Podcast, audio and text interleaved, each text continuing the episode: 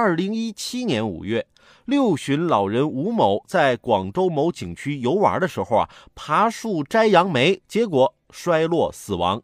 吴某亲属认为景区没有采取安全风险防范措施，向景区索赔六十多万元。目前，广州花都区法院作出一审判决，认为吴某作为成年人，未经同意私自上树采摘杨梅，其应当预料到危险性，应当对自身损害承担主要责任。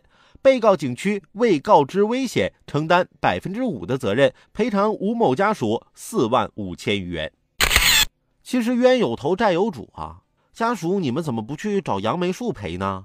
树要不赔你，你就砍掉肇事树木来偿命。景区也是心累啊，你偷了我的杨梅，我不管你，你出事儿了还怪我没管你，还怪我们公园的树太好爬了。那你说你咋不怪地球有引力呢？